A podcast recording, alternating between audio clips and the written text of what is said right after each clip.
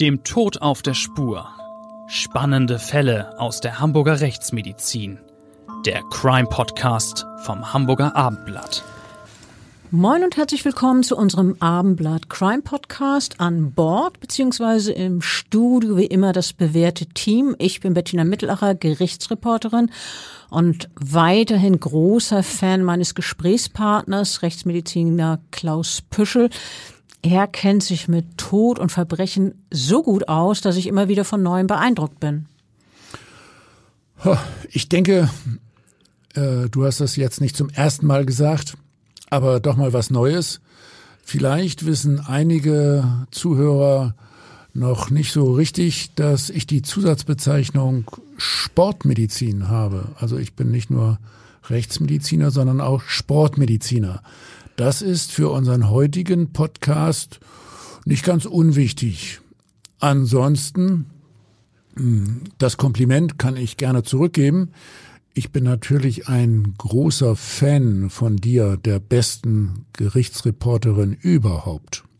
Vielen, vielen Dank für die Blumen. Gerne. Weitermachen.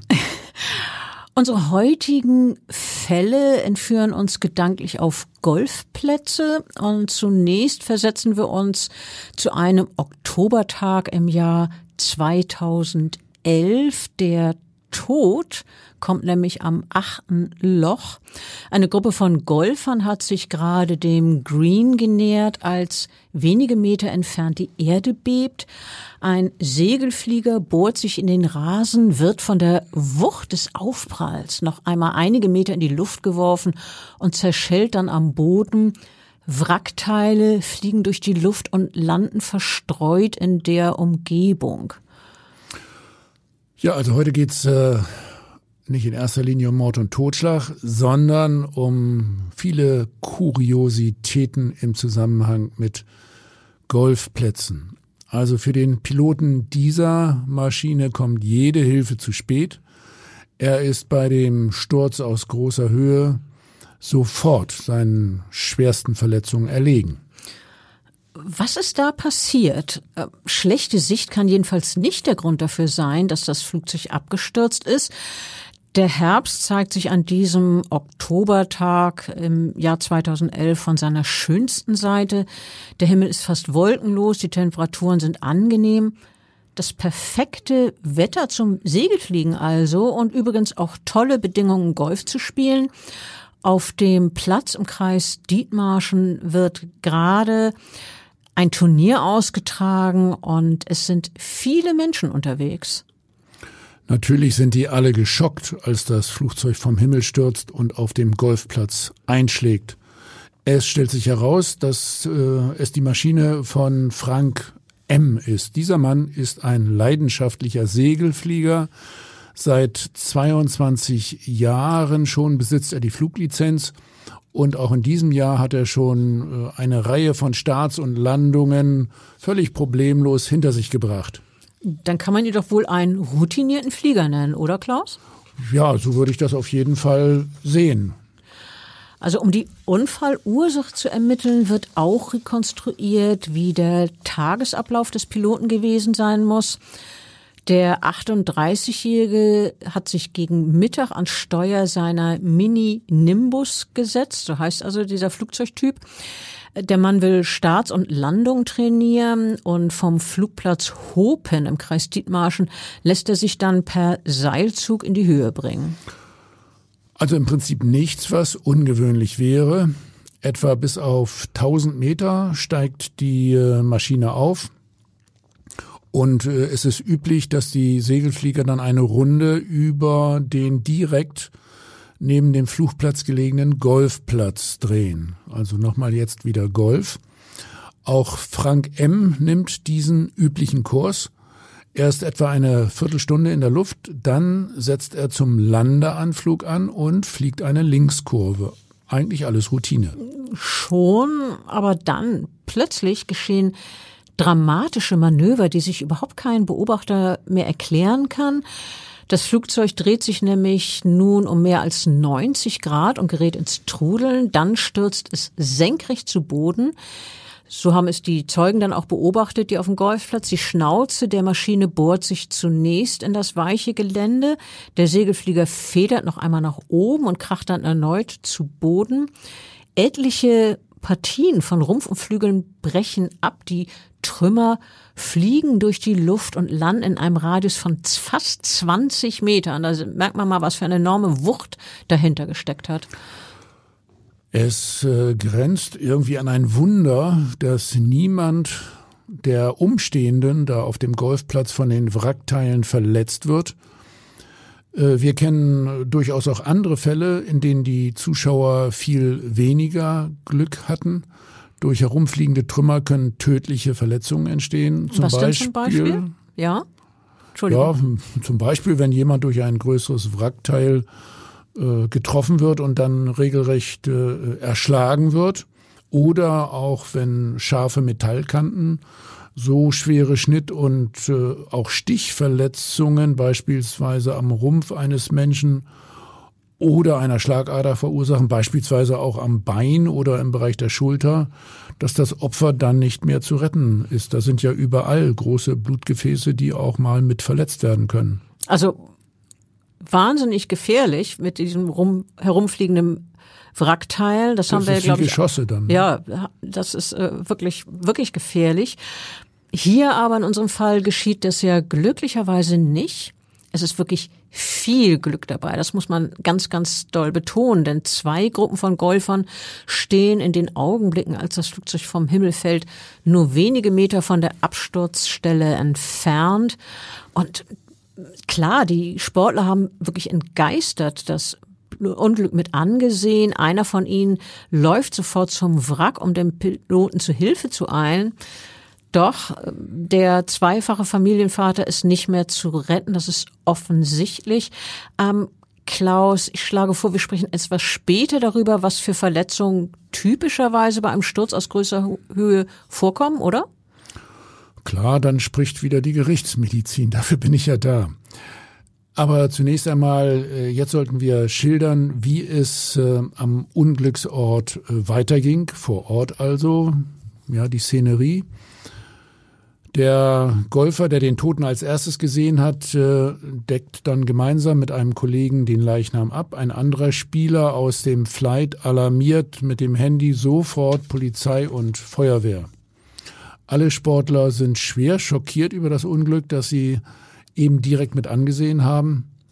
Später kommt dann auch noch, äh, ja, sozusagen das Kriseninterventionsteam, in dem Fall dann vor allen Dingen ein Pastor und betreut äh, die äh, hier umstehenden seelsorgerisch. Bettina, äh, erzähl doch jetzt aber mal von den Fakten her, wie die, wie die Zeugen den Absturz konkret erlebt haben.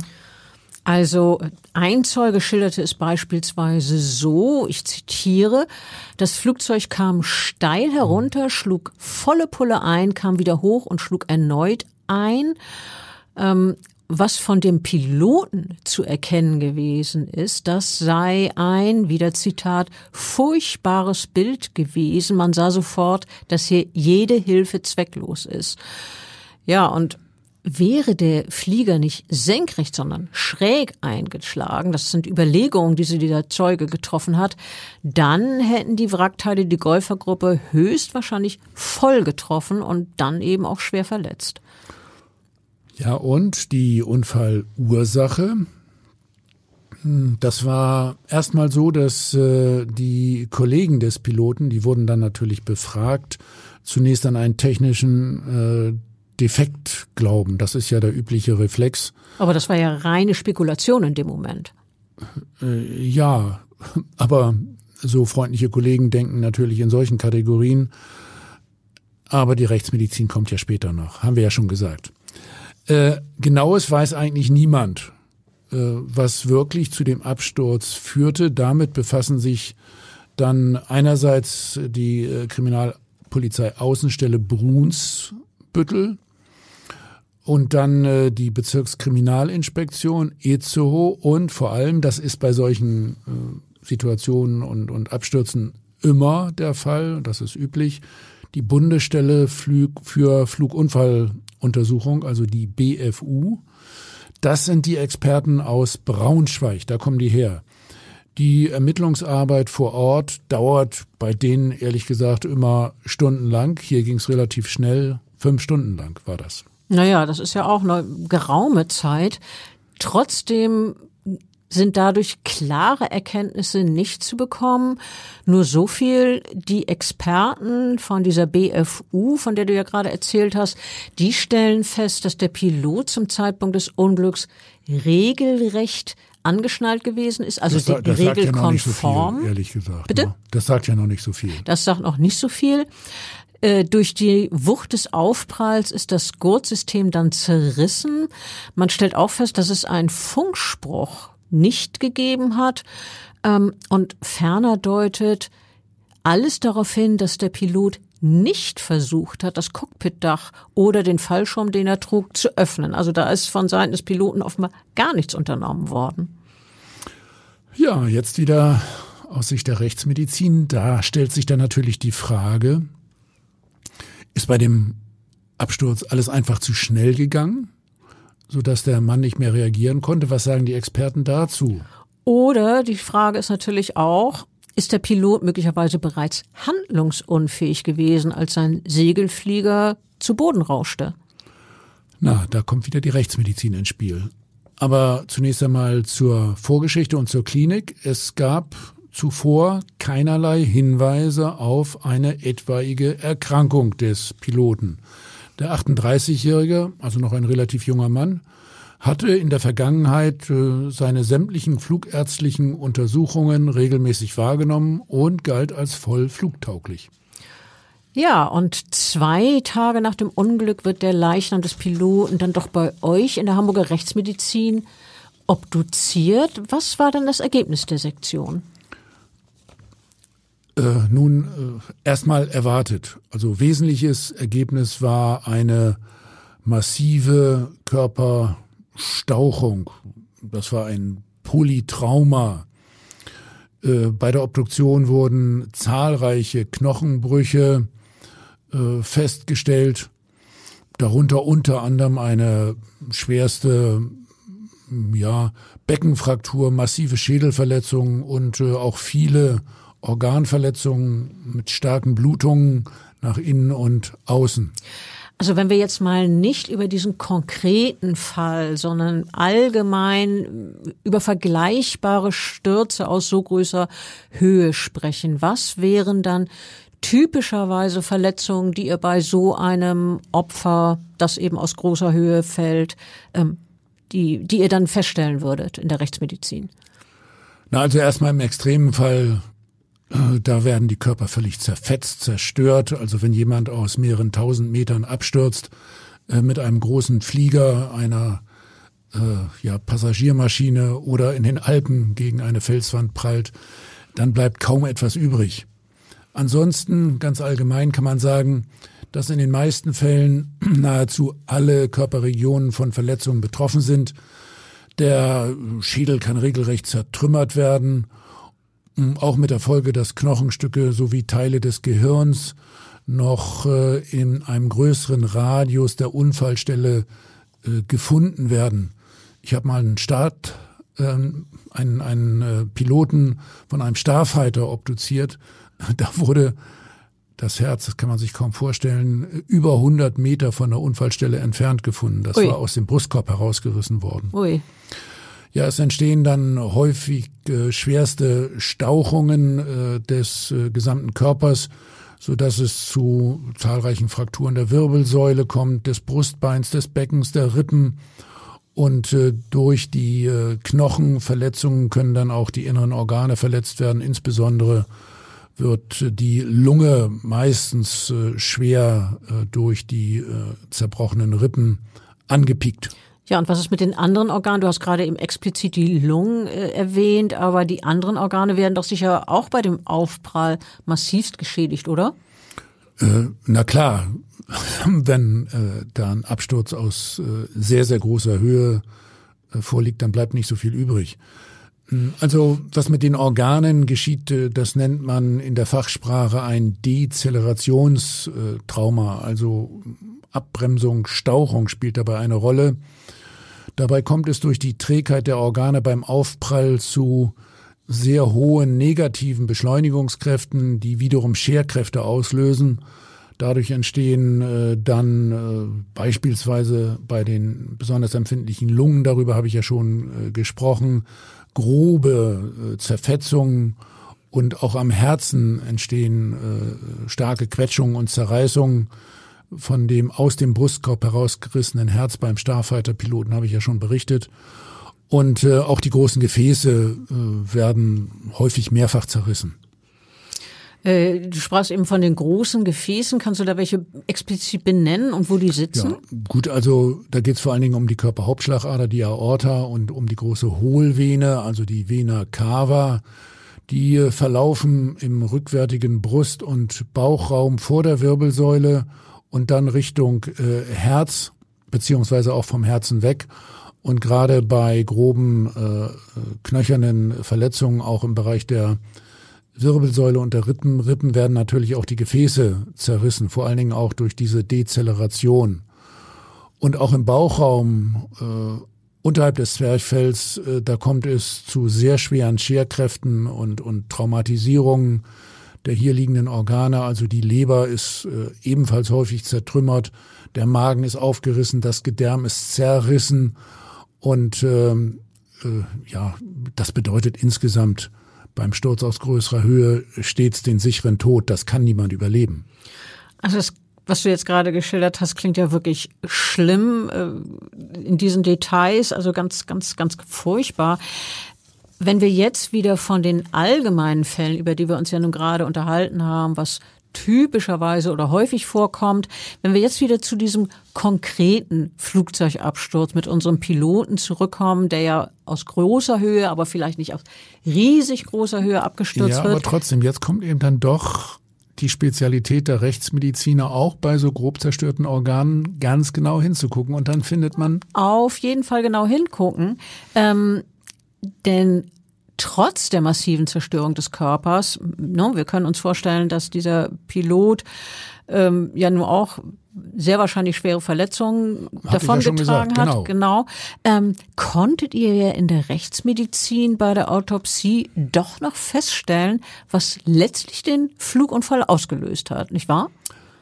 Ja, das waren äh, durchaus überraschende äh, Feststellungen bei der Untersuchung des Herzens dieses äh, vergleichsweise jungen Mannes, des 38-Jährigen, da konnten wir äh, eindeutig äh, herausfinden, dass der Mann einen akuten Herzinfarkt erlitten hat. Und wie erkennt man sowas? Ja, das kann man an den entsprechenden geweblichen Veränderungen äh, erkennen im Bereich der Herzkranzgefäße und in der Herzmuskulatur. Äh, in diesem Fall, über den wir jetzt gerade sprechen, sprechen, waren diese frischen Absterbebezirke in der äh, Herzmuskulatur ja akut. Das heißt also, dass das Herz des Mannes gerade in einem besonders heiklen und sensiblen Augenblick aussetzte, nämlich als er am Steuerknüppel seines Segelfliegers saß. Wohl jeder kann sich vorstellen, dass in der Luft ständig volle Konzentration gefordert ist und dass schon wenige Augenblicke, in denen Herz und Körper den Dienst versagen, ausreichen, um eine tödliche Gefahr heraufzubeschwören. Ja, lass mich erstmal nochmal sagen, es ist einfach extrem wichtig bei äh, derartigen Traumatisierungen, also auch bei Flugzeugabstürzen, insbesondere immer den Piloten und auch den Co-Piloten ganz genau zu untersuchen und auch immer chemisch-toxikologische Untersuchungen durchzuführen. Das gehört zur Unfallaufklärung unbedingt äh, dazu. Und zur Situation, ja, man muss sich Folgendes vor Augen führen. Äh, der äh, Übungsflug von Frank äh, M. hatte an diesem Oktobertag etwa 15 Minuten gedauert.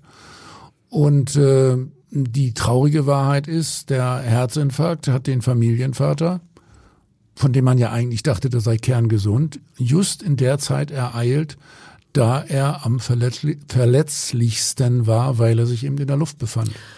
Also nur rund eine Minute später und er hätte wieder sicheren Boden unter den Füßen gehabt. Ja, und äh, um das Szenario weiter durchzuspielen, schnelle Hilfe eines Rettungsteams hätte herbeigeholt werden können und der 38-Jährige wäre wahrscheinlich gerettet worden, wenn man ihn sehr schnell in ein Herzzentrum verfrachtet hätte. Aber das Schicksal hat das eben anders entschieden. Ja, das Schicksal. Ähm, wenn ein Flugzeug von Himmel fällt, dann scheint sich für die Beobachter irgendwie die Zeit auszudehnen. Ähm, was beim Absturz einer kleinen Maschine, die ohnehin in relativ, relativ sage ich, äh, geringer Höhe unterwegs ist, nur wenige Augenblicke dauert, das wird für die Zeugen am Boden zu einem beängstigenden Erlebnis. Also Menschen, die hilflos mit ansehen mussten, wie sich ein solcher Unfall, also ein Absturz, zutrug, die berichteten von ihren Gefühlen der Ohnmacht und auch der Angst. Also einer hat dann zum Beispiel gesagt, ich war wie erstarrt, ich konnte kaum glauben, was sich da über mir abspielte. Und äh, ein anderer sagte dann, man ist so hilflos, ich wünschte, ich hätte irgendwas tun können, aber du weißt, du kannst nicht helfen. Das ist ein schreckliches Gefühl. Ja, ich äh, sag das manchmal auch so, wenn da vom Himmel was auf dich runterfällt, ja, dann äh, ist das einfach Schicksal, falscher Moment, falscher Ort. Und wenn man das beobachtet, äh, dann kommt äh, da unter Umständen die Furcht auf, das Flugzeug könnte in die eigene Richtung trudeln, da wo die Beobachter am Boden sich gerade aufhalten. Die Frage ist dann, kommt man noch weg? Lässt sich irgendwie abschätzen, wo die Maschine sich in den Bogen, Boden bohrt? Äh, kann ich mich noch irgendwie in Sicherheit bringen, um nicht getroffen zu werden? Ja, vielleicht auch explodiert gleich der Tank, jedenfalls wenn es kein Segelflieger ist. Und äh, entsteht unter Umständen ein, ein Feuerball, der mich auch noch gefährden kann. Ja, was kommt da auf mich zu? Und oh ich bin ohnmächtig. Ja. ja, natürlich. Es besteht ja auch noch die Gefahr von Brandverletzungen. Und vor dem geistigen Auge des Beobachters am Boden läuft dann vermutlich oder womöglich ein Film ab, wie der, Poliz wie der Pilot sich verzweifelt bemüht, das Unglück abzuwenden, wie er versucht, irgendwie noch den Fall zu bremsen und die Maschine wieder in die Waagerechte zu bringen. Ja, und dann vergeblich, am Ende kommt dann doch der Absturz und der Tod. Ja, so war es bei diesem Fall in äh, äh Dithmarschen. Äh, ich will noch hinweisen, dass wir tatsächlich in diesem Fall auch noch äh, persönlich nachher am Golfplatz waren und äh, die äh, Absturzstelle in Augenschein genommen haben und dann ja auch letztlich den entscheidenden Hinweis zur Erklärung äh, dieses Flugzeugabsturzes äh, geben konnten als Rechtsmediziner. Ja, wie schnell so etwas geschehen kann, äh, zeigt sich dann erneut schon vier Monate nach diesem Unglück des 38 Jahre alten Frank M. in Dithmarschen Jetzt sind wir im Februar 2012. Da kommt es zu einem Flugzeugabsturz in Hessen. Auch dort kracht eine Maschine wieder auf einen Golfplatz. Bei dem Unfall vom Februar 2012 kommen jetzt zwei Menschen ums Leben. Und äh, bei diesen zwei Menschen, das würde ich jetzt gerne ergänzen, handelt es sich um zwei Männer, 59 und 64 Jahre alt sind sie. Beide haben jeweils langjährige Flugerfahrung. Die Männer sind eine Stunde vor dem Absturz von dem Flugplatz Schönstadt zu einem Rundflug gestartet. Die Maschine ist ein einmotoriges Kleinflugzeug mit zwei Sitzplätzen und ja, die stürzt dann aus größerer Höhe ab und fängt bei ihrem Aufprall auf dem Golfplatz nahe der Ortschaft Wölbe sofort Feuer. Das ist nun der Unterschied zu dem anderen Flugzeugabsturz und äh, der, das Flugzeug brennt vollkommen aus. Ja, hier muss man äh, erneut sagen, dass man tatsächlich von Glück sprechen kann, dass nicht noch mehr Menschen ums Leben gekommen sind. Wie gesagt, wiederum stürzte die Maschine auf einen Golfplatz ab, wo sich zu manchen Zeiten sehr viele Menschen tummeln.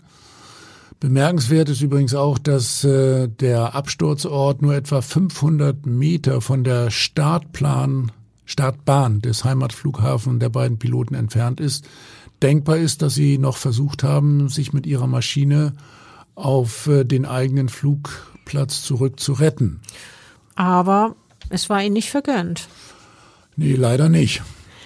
Also die beiden Flugzeugabstürze, von denen wir eben gesprochen haben, haben sich ja Ende 2011 beziehungsweise Anfang 2012 ereignet, innerhalb von vier Monaten, beide in Deutschland. Aber damit war die Unglücksserie noch nicht beendet. Es gab im selben Jahr, nur weitere neun Monate später, einen weiteren Crash. Ja, und wieder auf einem Golfplatz. Lass mich bei dieser Gelegenheit nochmal sagen, dass wir diese Kuriositäten ja zusammengefasst haben in einem Buch, was wir gemeinsam geschrieben haben, Tod auf dem Golfplatz, wirklich mit sehr vielen ungewöhnlichen, kuriosen Begebenheiten äh, auf ja, oder bei diesem Spiel. Ja, also wir haben uns da mehreren Themen äh, gewidmet, die alle mit Golf zusammenhängen. Jetzt sind wir aber nun konkret bei den äh, Flugzeugabstürzen, die sich ja immer wieder in der Nähe von Golfplätzen oder auf Golfplätze abgespielt haben. Das ist ja wirklich ein bemerkenswertes Phänomen. Und äh, hier in diesem Fall, über den wir jetzt zu Schluss geredet haben, also ebenfalls ein Jahr, Fall aus dem Jahr 2012, dieser Fall spielt sich in der Nähe von Recklinghausen in Nordrhein-Westfalen, spielt er sich ab und da herrscht dichter Nebel. Für die Beobachter auf dem Golfplatz, oder nicht Beobachter, sondern für die, die da was hören, die bemerken ein Motorengeräusch, dann gibt es einen ohrenbetäubenden Knall. Die Männer und Frauen auf dem Golfplatz, ich kann nur annehmen, die zucken zusammen und überlegen, was ist da geschehen irgendwo in diesem grauen Schleier, in diesem Nebel? Hat es ein Unglück gegeben? Und die Sportler laufen dann in die Richtung, wo sie den Ursprung des Krachs vermuten und tja, erstarren dann, denn in dem Dunst bietet sich ihnen ein erschreckendes Bild, das, was da im Rough, also direkt neben der Golfbahn liegt, das ist nur noch mit viel Fantasie als Flugzeug zu erahnen. Wirklich mit sehr viel Fantasie, Bettina. Eigentlich ist es nur noch ein äh, Wrack. Die Golfer sehen viele Trümmer und große Zerstörung.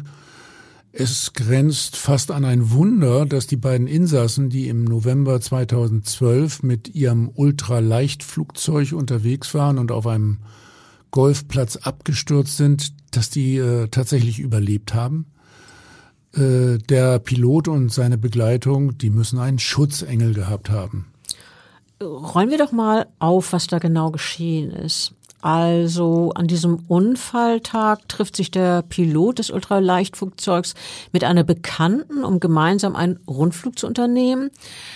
Der 63-Jährige und seine Begleitung, die starten am frühen Nachmittag auf dem Flugplatz Marl Le Mühle, also einer in der Nähe von Recklinghausen. Und was dann passiert, schildert der Pilot später so. Er sieht nach dem Abheben, wie sich eine Nebelwand vor ihm aufbaut. Er will den Kurs ändern und gerät beim Eindrehen in den Querabflug erst so richtig dann in den Nebel. Und der ist so dicht, dass der Mann keine Bodensicht mehr hat und die Orientierung verliert. Äh, das ist dann wirklich problematisch. Rundherum nur eine graue Brühe und nichts mehr, woran man sehen kann, wo die Reise hingeht, beziehungsweise wo man eigentlich hinfliegen müsste oder wollte. Es wird aber noch schlimmer. Bei diesem Nebel plötzlich bemerkt der Pilot nämlich, wie sich die Flugnase steil nach unten senkt und er wirklich direkt auf Bäume zusteuert. Er versucht noch den Sinkflug abzufangen, doch vergebens. Er gerät zwischen eine Baumgruppe und sprallt dann an einen Stamm. Ja, da fragt man sich natürlich, wie konnte das passieren? Der Nebel ist die eine Sache. Ja, mangelnde Erfahrung kann kaum die Ursache für diesen Absturz sein. Der Pilot hat insgesamt mehr als 100 Stunden mit dem Ultraleichtflugzeug absolviert. Allein in den letzten drei Monaten vor dem Unglück ist er mit seinem Fluggerät insgesamt mehr als 26 Stunden in der Luft. Ja, du hast recht. Also es war wirklich nicht die mangelnde Erfahrung des Piloten. Der hatte ja nun durchaus Routine. Es war eher mangelnde Sorgfalt. Als Unfallursache wird nämlich schließlich neben der schlechten Sicht wegen des Nebels das Gewicht des Flugzeugs ermittelt. Eine Expertise der Bundesstelle für Fluguntersuchung in Braunschweig, da haben wir sie wieder, die BFU, ergibt nämlich, dass das Ultraleichtflugzeug genau das eben nicht war, nämlich ultra leicht. Es war zum Zeitpunkt des Absturzes schwerer als zugelassen. Hm, ja, da muss man äh, natürlich äh, exakt rechnen. Es zählt ja nicht nur das Gewicht des Flugzeuges selbst, sondern alles, was mit an Bord ist, also unter anderem auch die Personen mit ihrem Körpergewicht und auch die Tankfüllung. Und äh, im Prinzip sind bei diesen ultra Leichtfliegern da sehr enge Grenzen gesetzt. Also hier war es konkret so in diesem Fall, dass das Leergewicht des Flugzeuges den Unterlagen zufolge 325,5 Kilogramm betrug. Also da kann man mal sehen, auf den Pfund, das Pfund genau wird das da angegeben. Ja, und die Zulassung, die hätte laut Unterlagen für dieses Flugzeug maximal ähm, 147 Kilo sein dürfen. Ja, und 147 Kilogramm sind ja ruckzuck zusammen. Wenn zwei Erwachsene mitfliegen, ist das maximal Erlaubte vermutlich schon fast erreicht. Also mittleres Körpergewicht um 70 Kilo, da bleibt äh, wenig übrig. Ja, oder das Gewicht wird sogar überschritten, wenn die Personen schwer sind. Also im Nachhinein, nach diesem Flugzeugabsturz, wurden die einzelnen Gewichte, also das, was zusätzlich da in diesem Flugzeug sich befunden hat, ganz genau analysiert. Nach Angaben des Piloten des Unfallfliegers befanden sich zum Unfallzeitpunkt insgesamt rund 50 Liter Kraftstoff in den beiden Flächentanks. Das Gewicht der beiden Insassen gab er mit zusammen 123 Kilogramm an. Das, das sind ja Leichtgewichte. Das sind dann im Verhältnis doch Leichtgewichte, Stimmt das ja. wirklich? 123 Kilo für zwei Personen ist wenig. Ja, ja, das, das ist natürlich wenig. Vielleicht hat die, war das eine ganz, ganz schlanke, zierliche Frau und auch kein schwerer Mann. Das Gepäck und die Dokumente im Wrack wogen acht Kilogramm. Und äh, damit war die Zulassung, Zuladung 181 Kilogramm und damit um 34 Kilogramm zu hoch. So sagen es jedenfalls die Experten ja, aus Braunschweig. Also eine mangelnde Sorgfalt, die auch tödlich hätte ausgehen können. Ja, durchaus, aber ähm, hier war das Schicksal ja freundlich gestimmt. Immerhin haben die beiden Insassen ja überlebt.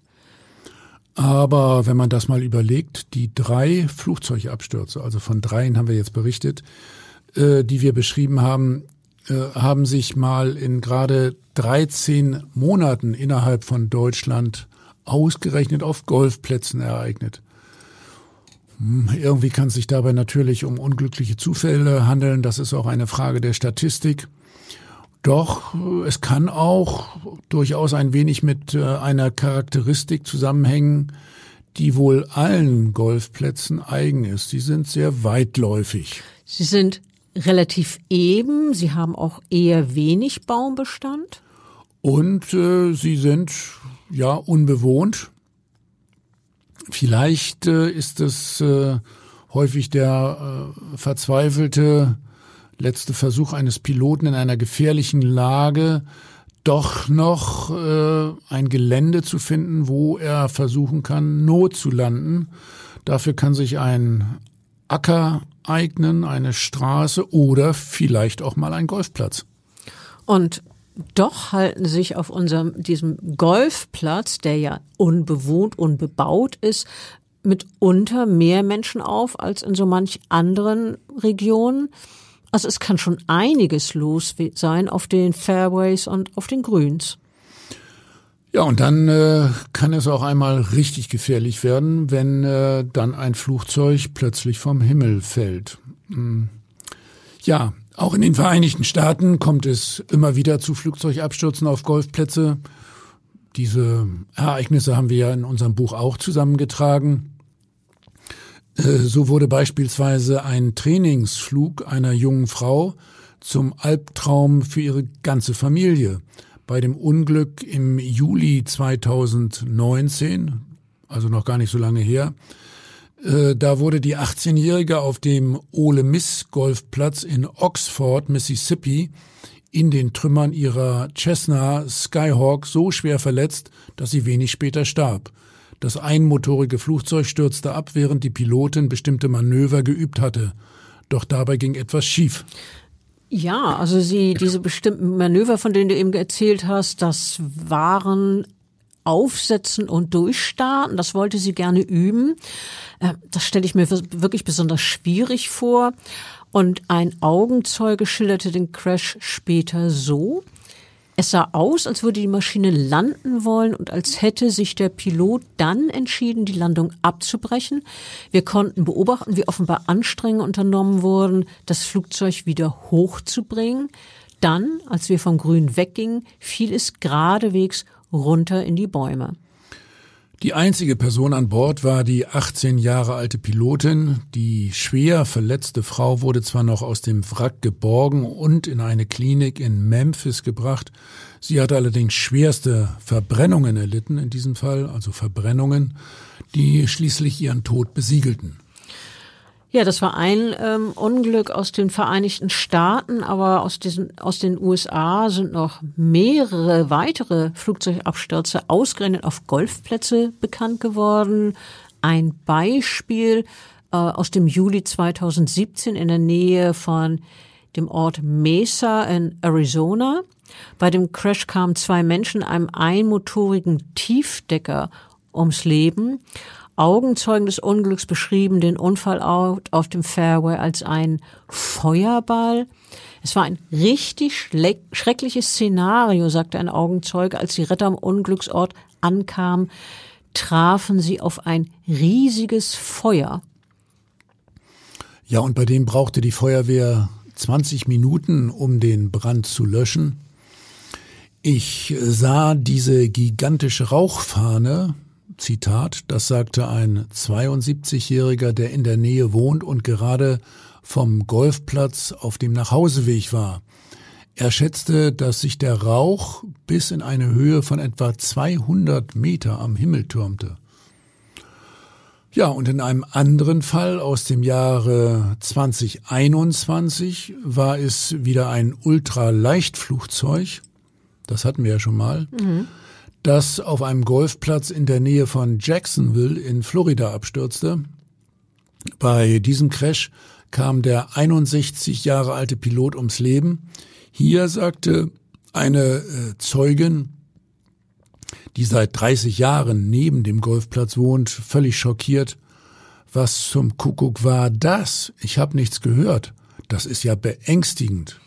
Also ich kann mir sehr gut vorstellen, dass das sowas für die Zeugen beängstigend ist. Ob es in diesem Fall jetzt auch eine zu große Zuladung war, wie bei dem anderen ähm, Ultraleichtflugzeugabsturz, das äh, wissen wir nicht. Aber äh, natürlich ist das ein großes Drama und äh, ja, ein Schock auch für die Zeugen und natürlich schlimm, dass der Pilot da ums Leben gekommen ist.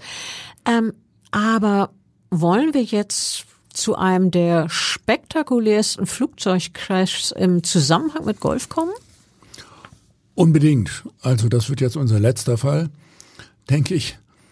Äh, obwohl es hier ja äh, ehrlich gesagt nicht um einen Absturz äh, auf einen Golfplatz direkt ging, ja wohl aber um einen Absturz eines Ausnahmegolfers, eines Profis, der übrigens äh, auf dem Weg war, um ein geeignetes Gelände für einen neuen Golfplatz zu finden, also schon äh, Bezug zum Golf wiederum. Der Fall passt äh, also gut zu unserem Thema Golf. Finde ich auch, auch wenn das jetzt vielleicht zynisch klingen mag, diesen Fall als besonders spektakulär zu bezeichnen. Immerhin sind bei dem Flugzeugabsturz an 25. Oktober 1999 sechs Menschen ums Leben gekommen. Das ist natürlich schockierend und sehr traurig. Also ich finde vor allen Dingen regelrecht gespenstisch. Das werden wir gleich noch erzählen. Das werden wir gleich hören. Das ist äh, gespenstisch, aber wie gesagt auch schockierend und traurig. Aber ähm, unser Anliegen ist es ja auch, vor möglichen Gefahren zu warnen ebenso wie im Zusammenhang mit den bisher geschilderten Unglücken. Und äh, da sollten wir uns jetzt auch diesem Fall besonders widmen. Ja, wieder frei nach dem Motto von den Unglücksfällen, von den Toten lernen wir für die Lebenden oder Überlebenden. Also hier im Fall von 1999, schon ein bisschen länger her, äh, da geht es äh, um die Todesgefahren durch Druckabfall in einem Flugzeug. Bekanntes Thema.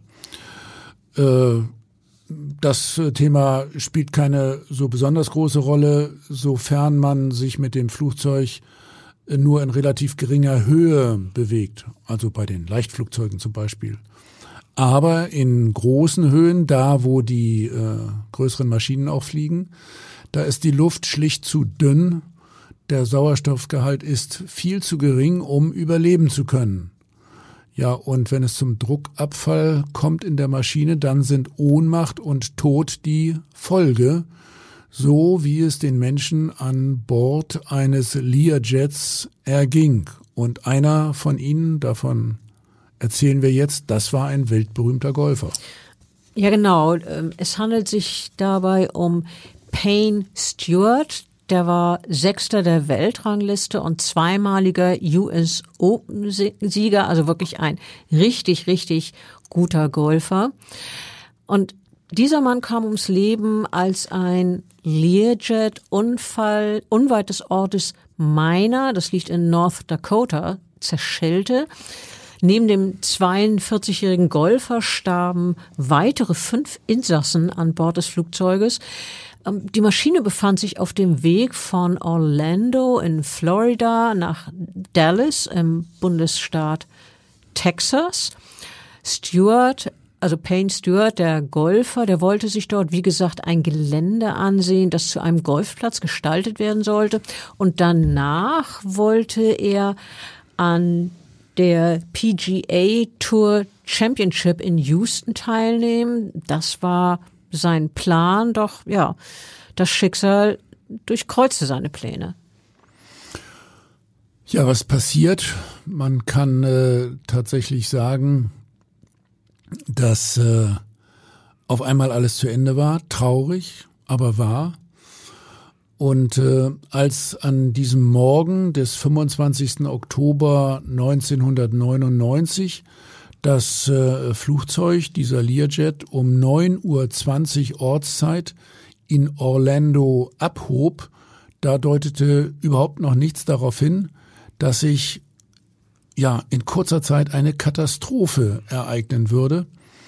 Am Steuerknüppel des äh, Flugzeugs saß ein ehemaliger Flieger der US-Luftwaffe, also ein wirklich hervorragend ausgebildeter und sehr routinierter Pilot. Mit dabei war eine 27 Jahre alte Co-Pilotin und außer Golfprofi Stewart flogen noch drei weitere Männer und Frauen mit. Aber bereits 20 Minuten nach dem Start des Learjets äh, wurde klar, dass etwas an Bord nicht stimmte. Äh, ganz genau. Und das lag nämlich daran, man merkte, dass die Crew nicht mehr auf Funksprüche reagierte. Das war ja schon dann das erste Alarmsignal. Und äh, als die Maschine dann nicht, wie es eigentlich geplant war, Richtung Texas einschwenkte, sondern einen starren Kurs Richtung Nordwest verfolgte, da war die Flugaufsichtsbehörde, die ja nun wirklich alarmiert war durch dieses merkwürdige Manöver, die bat dann das Militär um Hilfe. Ja, es war ja nun recht wahrscheinlich, äh, dass das Flugzeug praktisch führerlos unterwegs ist. Und das ist natürlich unglaublich gefährlich. Auf jeden Fall. Es könnte ja beispielsweise dazu kommen, dass das Flugzeug auf einem Kurs ist, bei dem es mit einem anderen kollidiert. Das wäre ja eine Katastrophe. Denkbar wäre natürlich auch, dass es irgendwann in einem bewohnten Gebiet abstürzt und viele, viele weitere Menschen in den Tod reißt. Furchtbar.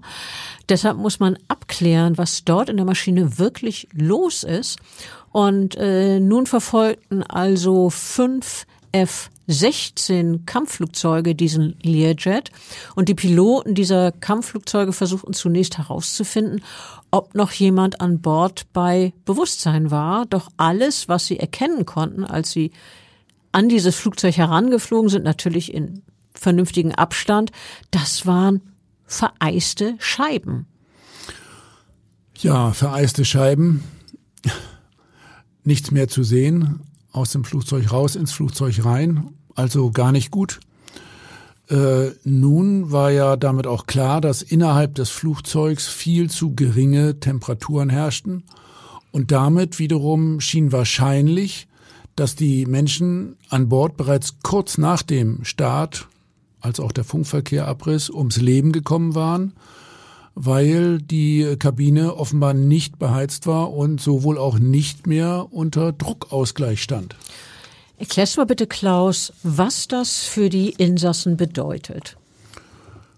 Bei einem plötzlichen Druckausfall in einer Höhe von 13.600 Metern, in der der Learjet in diesem Fall unterwegs war, bleiben den Menschen an Bord gerade mal 15 Sekunden um Sauerstoffmasken aufzusetzen.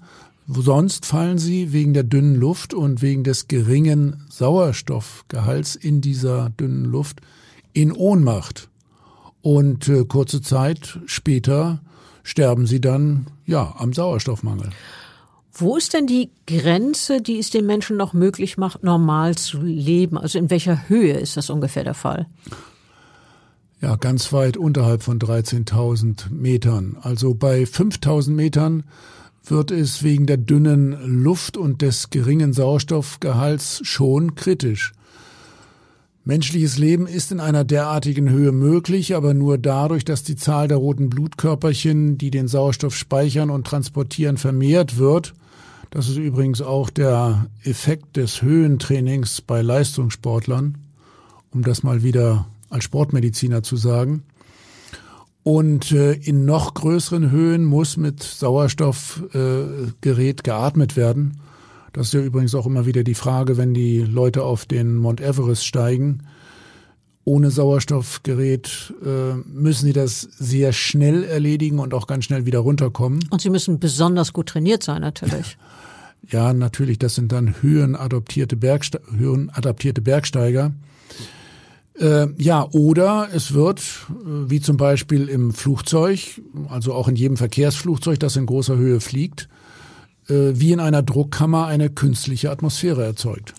Und äh, wenn diese künstliche Atmosphäre, so hast du es eben benannt, zerstört ist, wie es offenbar in dem Learjet war, was passiert dann? Naja, dann kommt es eben zum Druckverlust und damit zum Sauerstoffmangel. Es folgen sehr schnell fortschreitende Verwirrtheit, Koordinationsstörungen und Bewusstlosigkeit.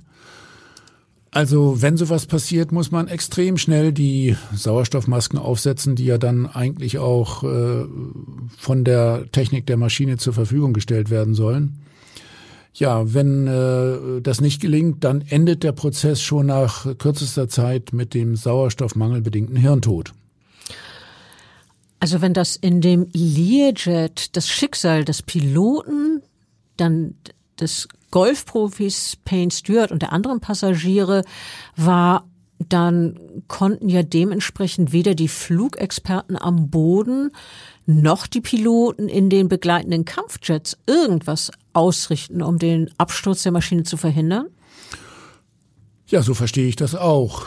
Irgendwelche spektakulären Manöver, bei denen ein Pilot äh, während des Flugs irgendwie an Bord der führungslosen Maschine ja, gelangt, irgendwie einspringt, äh, ja, das gibt es äh, nur in Actionfilmen. Ja, also blieben die Piloten der Kampfjets hier in diesem Fall auf Beobachtungskurs, also eigentlich blieb mir ja nichts anderes übrig.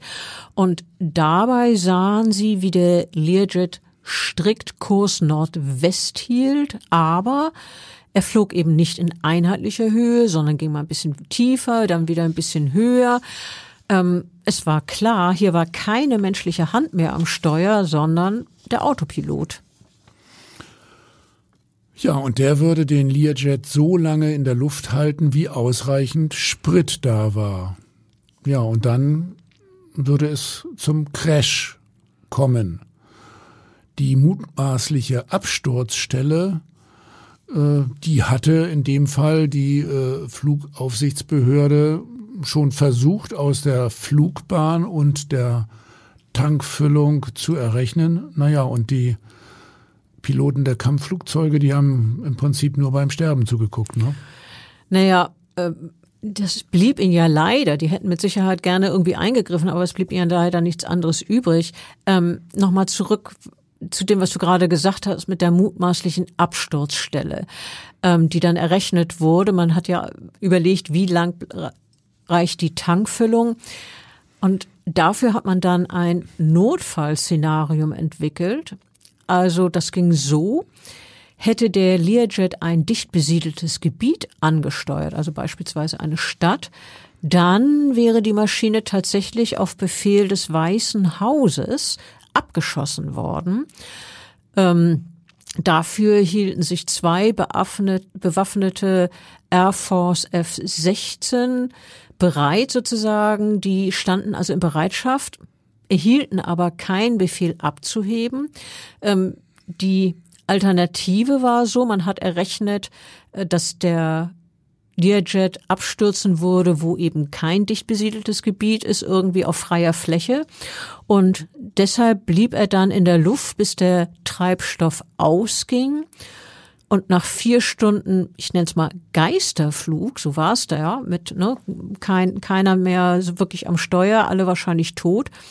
Nach vier Stunden Geisterflug und einer Strecke von mehr als 2240 Kilometern und nachdem die Maschine sechs Bundesstaaten überflogen hat, der krachte sie dann schließlich um 13.16 Uhr Orts Ostküstenzeit, Entschuldigung, Ostküstenzeit mit der Nase voraus ist in ein Feld. Also Gott sei Dank ist dann Unbeteiligten, die da eventuell am Boden gewesen wären, nichts passiert. So hatte man das ja ausgerechnet und erhofft.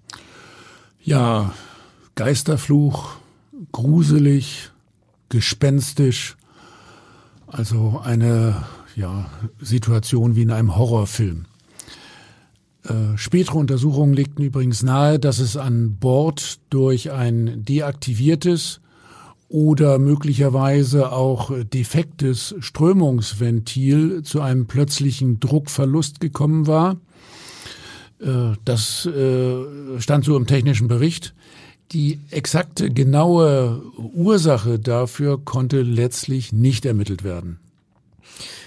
Ja, und vier Tage nach dem tragischen Tod des Golfprofis nahmen mehr als 3000 Angehörige, Freunde und andere Sportler bei der Trauerfeier Abschied von Payne Stewart, der ja in diesem Flugzeug verunglückt war, zusammen mit den fünf anderen Menschen.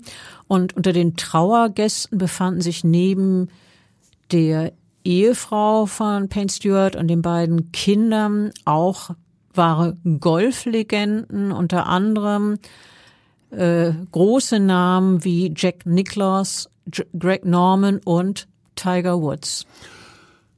Äh, Bettina, lass mich aus meiner Sicht äh, nochmal Folgendes bitte betonen. Gerne. Äh, wir haben im Zusammenhang mit Golf jetzt sehr ungewöhnliche und faszinierende Unglücksszenarien zusammengetragen. Aber um das nochmal ganz klar zu sagen, statistisch gesehen gibt es keine nachgewiesene Risikokonstellation für äh, Flugzeugabstürze auf, auf Golfplätzen. Da muss man jetzt also keine speziellen Warnsysteme äh, ja, installieren. Also kein Grund äh, zu einer äh, echten Sorge.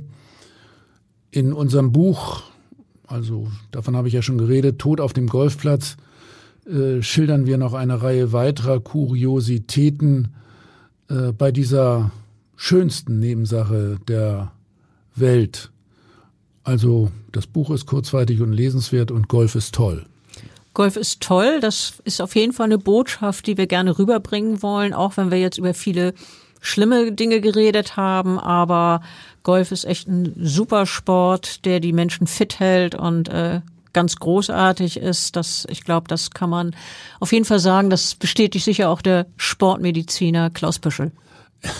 Ja, und man kann ganz klar sagen, im Durchschnitt leben Golfer echt länger als Nicht-Golfer. Also Golf ist insofern durchaus gesund. Das ist doch ein schönes Schlusswort. Vielen Dank und naja, wie immer freuen wir uns auf den nächsten Fall. Danke, tschüss.